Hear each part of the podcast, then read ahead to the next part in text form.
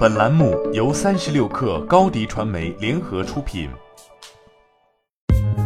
三十六氪正式推出一款学习型产品——克星学院，每周一封邮件，为你挑选最具价值的新闻，还能加入三十六氪终身学习社群，让你快速成长。原价每年三百六十五元，现双十一特价每年一百九十九元，每天仅需五毛钱。关注三十六氪微信公众号，回复“双十一”即可购买。本文来自三十六氪见习作者邱小芬。新能源汽车行业正在加速洗牌，多米诺效应显现。最近，比克动力欠款事件正在不断发酵。由于众泰汽车无力回款，波及到比克动力相关的上下游公司的财务状况，航可科技、当升科技在内的 A 股公司纷纷加入计提坏账的阵营当中。比克动力一直是众泰汽车最主要的电池供应商之一，双方的合作始于二零一四年。此前，比克对众泰汽车动力电池的供货量占其总量的百分之六十。进入二零一九年，由于汽车销量持续低迷，由于新能源汽车的补贴退坡，众泰汽车遭遇了业绩报告下滑，供应商集体起诉追讨合同款等困难。比克动力也是其中一个受害者。不久前，比克动力起诉众泰汽车六点五亿元欠款。据比克动力母公司中国比克财报显示。其在今年上半年即录得亏损三千五百零九点三八万元。比克方面在接受媒体采访时表示，到了二零一九年，众泰方面几乎没有任何回款，也一直没有高层出面积极协调。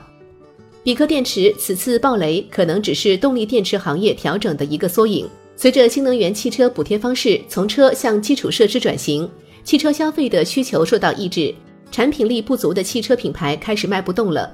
再叠加上补贴结算延迟，新能源汽车企业承压。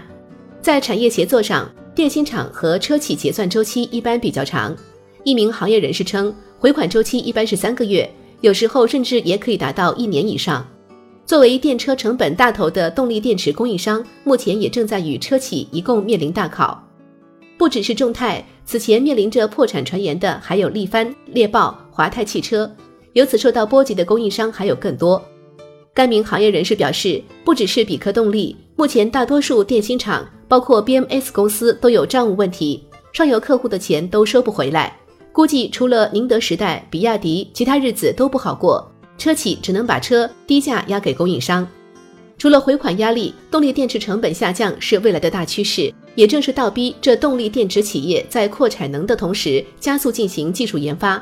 而在内忧之下，电池供应商们还面临着日韩动力电池入华建厂分时市场需求的外患。对此，目前已有部分汽车动力电池供应商也开始转向民用级别的电芯产品，例如电动两轮车、电子产品等。其中，据三十六氪了解，比克动力已经开始往储能领域以及轻型小动力领域倾斜。欢迎添加 baby 三十六克。B a b y 三六 k r 加入克星学院，每周一封独家商业内参，终身加入学习社群，聊风口谈创业，和上万课友一起成长进化。高迪传媒，我们制造影响力。商务合作，请关注新浪微博高迪传媒。